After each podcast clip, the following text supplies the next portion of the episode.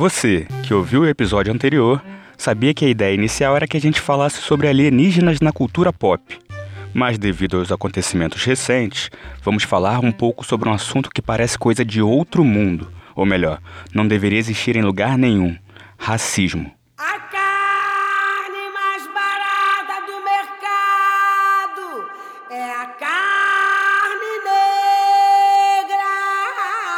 No dia 25 de maio, o rapper afro-americano George Floyd foi morto por um policial branco em Minneapolis, nos Estados Unidos, suspeito de ter usado uma cédula falsa. Os outros policiais que acompanhavam a ocorrência apenas assistiram ao sufocamento, que durou 8 minutos e 43 segundos. As últimas palavras de Floyd foram: Eu não posso respirar. O crime brutal reacendeu o debate sobre racismo e tem levado milhares de pessoas às ruas em todo o mundo, empunhando cartazes e usando palavras de ordem como vidas negras importam, no inglês Black Lives Matter. Exatamente uma semana antes, a vítima era mais um jovem brasileiro. João Pedro Matos Pinto, de 14 anos, foi executado durante uma operação policial em São Gonçalo, no Rio de Janeiro. O crime de João Pedro foi ter nascido negro e pobre. A casa dele foi fuzilada com mais de 70 tiros. E no dia 2 de junho, Miguel Otávio, de 5 anos, foi abandonado pela patroa da mãe num condomínio de luxo no Recife e caiu do nono andar. São exemplos tristes e revoltantes do racismo estrutural que recai sobre a população negra.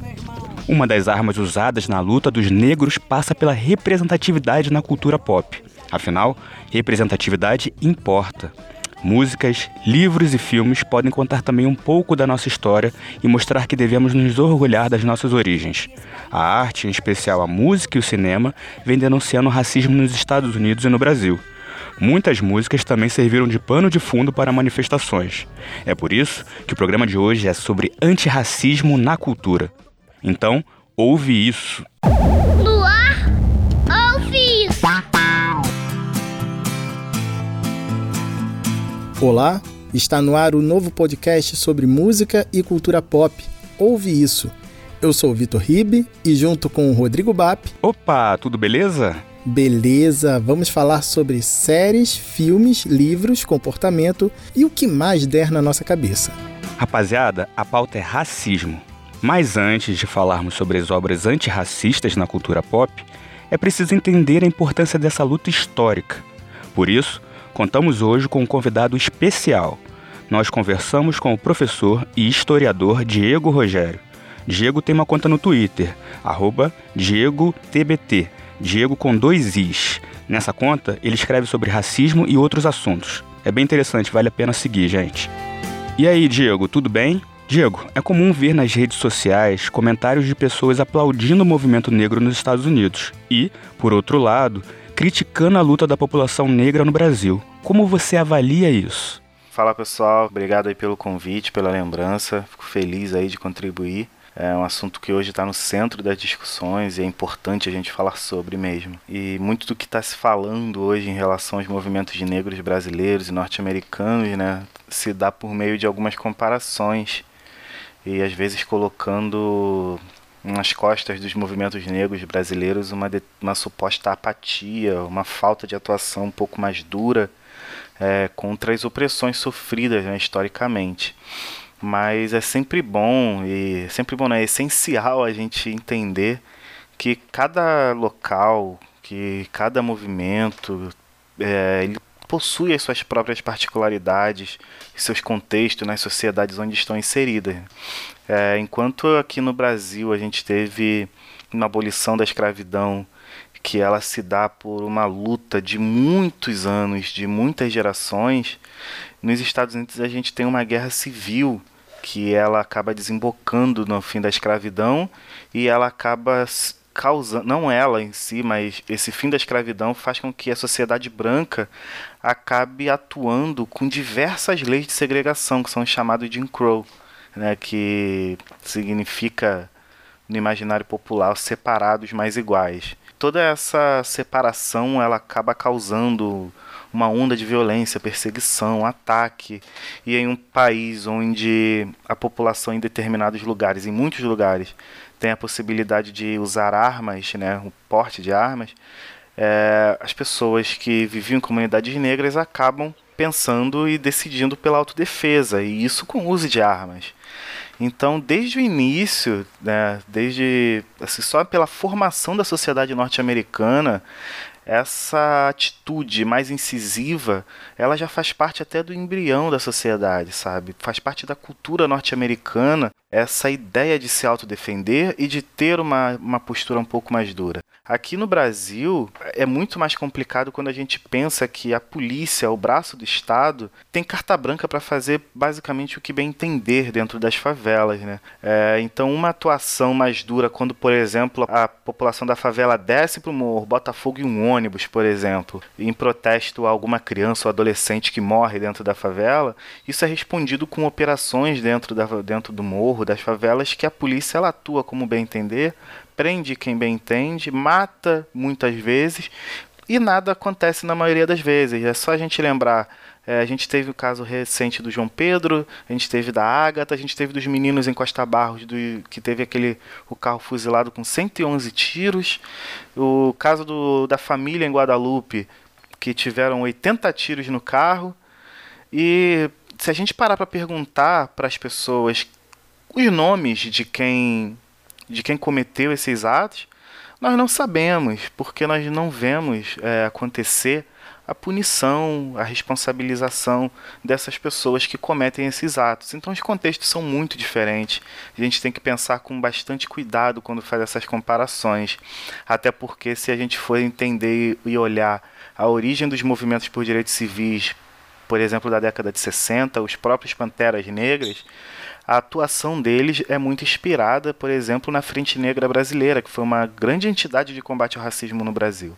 Então, é muito mais complexo do que a gente imagina para poder pensar essa ideia de que existe uma atuação mais apática, uma atuação mais incisiva, quando na verdade são contextos diferentes. O movimento antifascista tira de alguma forma o protagonismo da luta antirracista ou, pelo contrário, eles se ajudam? É sobre o antifascismo e o antirracismo, é, é sempre bom a gente ter em mente que não são movimentos antagônicos e nem podem ser, e na verdade nem é possível que sejam.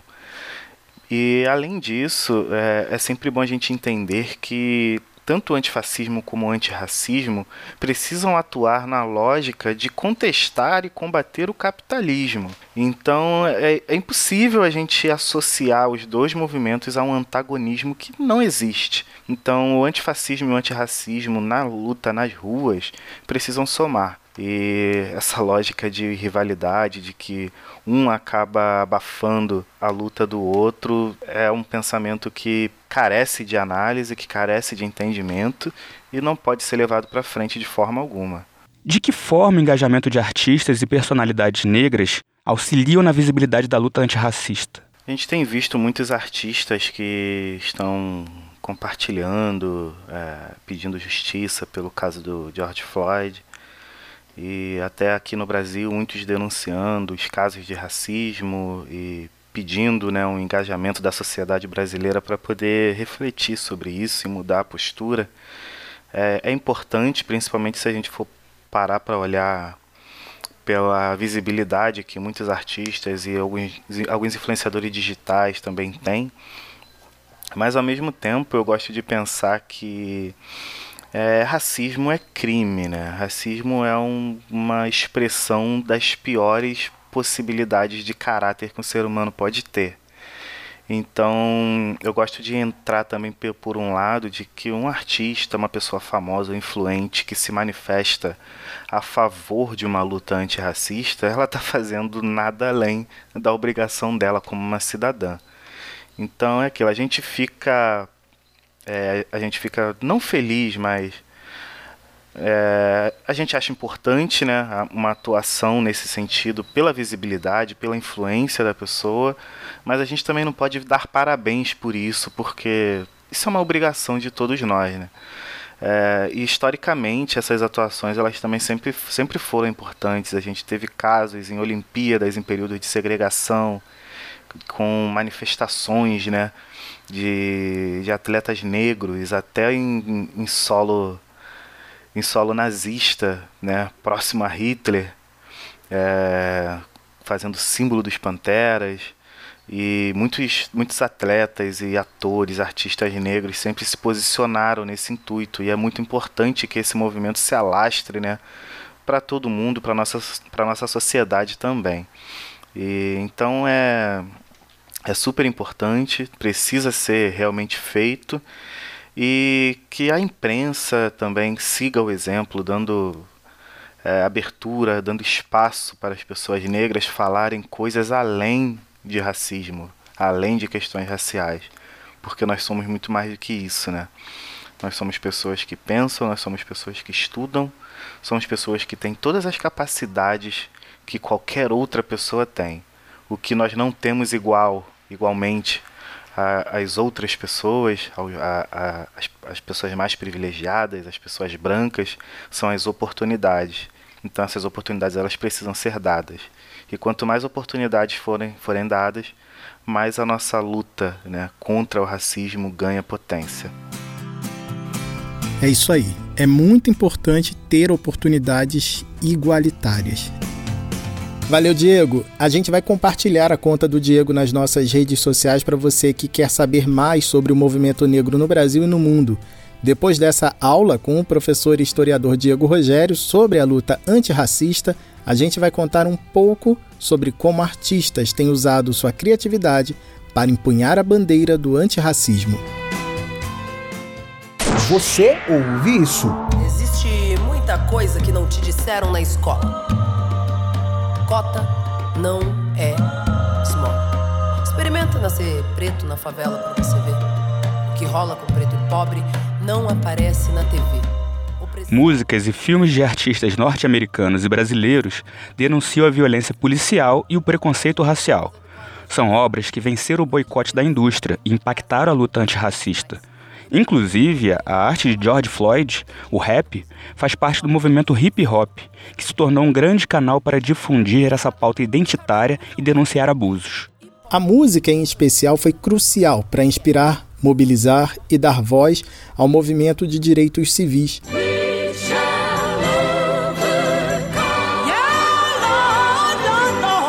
Canção We Shall Overcome, por exemplo, se tornou um hino não oficial das manifestações dos anos 1960, lideradas por Martin Luther King e outros importantes nomes da luta antirracista por direitos iguais para os negros nos Estados Unidos.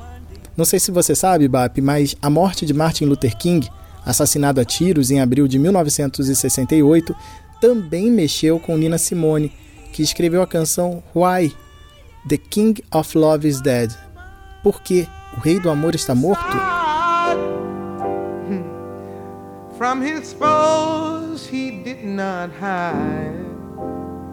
A cantora dizia que era uma obrigação artística refletir o seu tempo. E o período também foi retratado em filmes como Mississippi em Chamas, Selma, Uma Luta pela Igualdade e Infiltrado na Clã, esse filme, Infiltrado na Clã, é do Spike Lee, que sempre traz a questão racial em seus filmes. Sua obra é um manifesto contra a intolerância. Um dos clássicos dele é Faça a Coisa Certa, de 1989, que aborda as relações conflituosas entre as diferentes etnias nos Estados Unidos. O filme mostra os contrastes ali entre os avanços econômicos do país e a situação precária das minorias. É, Faça a Coisa Certa é um filmaço mesmo. Voltando à música, é, talvez o hip hop tenha se tornado o melhor canal de denúncia das desigualdades raciais e da violência policial nos Estados Unidos. Com o recente caso de assassinato de George Floyd e a onda de protestos, canções como Fuck the Police do NWA ou NWA, lançado nos anos 80 para denunciar a violência policial contra os negros, voltou com força. Segundo o provedor de análise de dados Alpha Data, o número de streams dessa música subiu mais de 270%. Outras canções também inspiraram a luta pela igualdade racial, ou tiveram como base as ações e discursos de Luther King, Malcolm X e Rosa Parks. Nina Simone tem uma série de canções que expressavam e ainda expressam, infelizmente, as injustiças do país, como Mississippi Goddamn. A faixa demonstra sua indignação com a situação dos homens e mulheres negros dos Estados Unidos. Outras canções que estão sendo muito ouvidas e que têm mensagens antirracistas são Alright, de Kendrick Lamar, lançada em 2015, Fight the Power, de 89, do Public Enemy, Formation, de Beyoncé e This is America, de Childish Gambino. This is America. Don't catch you slipping now. Don't catch you slipping now. Look what I'm whipping now. Aliás, o clipe de This is America se converteu em um verdadeiro comentário social provocador sobre a forma com que os negros são tratados nos Estados Unidos. O vídeo, estrelado por Childish Gambino, expõe, ironiza e denuncia os estereótipos do negro no sistema norte-americano, muitas vezes reduzidos ao exotismo ou ao entretenimento. Nesse clipe, Bambino, que é o nome artístico de Donald Glover, lembra que um negro não pode, entre aspas, escorregar, Precisa estar sempre atento, não pode vacilar por um segundo enquanto vive numa sociedade racista.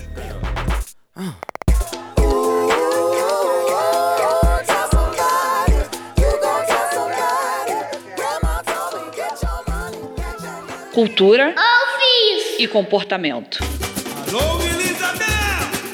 Vamos que zombar, Valeu, subir, o forte dos palmares.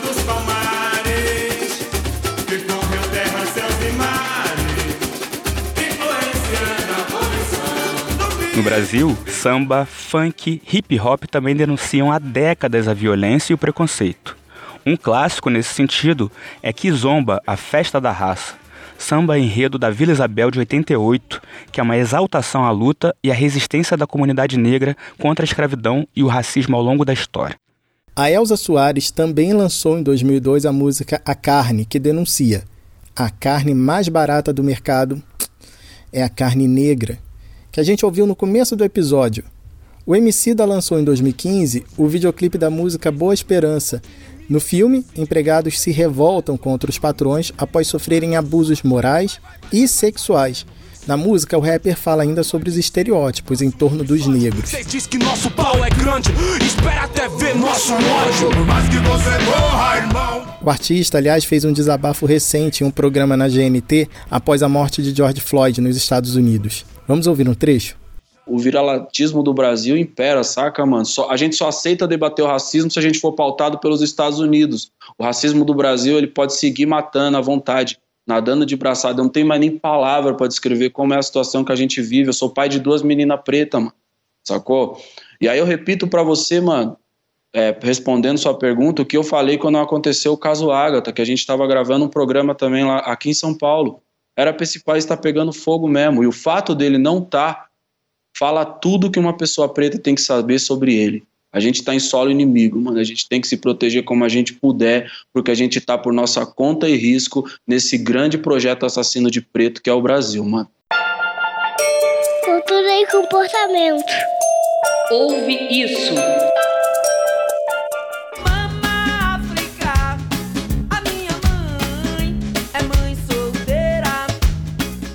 O tema racismo e a luta antirracista, por meio da música e de filmes, dá caldo para muitos episódios e com certeza vai merecer outras edições no Ouve Isso.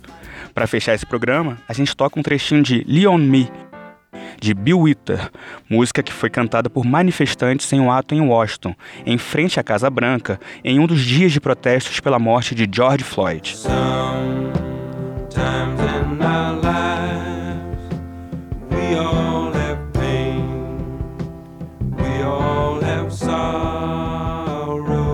Pessoal, segue a gente nas redes sociais que nós vamos publicar lá uma playlist com as músicas dessa edição e muito mais. Tá muito dançante, muito legal, só com artistas negros.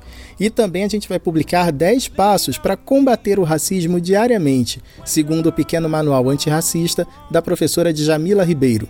Lá você também conta o que achou dessa edição e sugere temas para as próximas. Nas redes sociais é só procurar nossa arroba podcast Ouve Isso.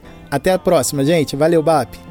Valeu, Vic. Valeu, pessoal. No próximo episódio vamos falar sobre alienígenas. Até lá.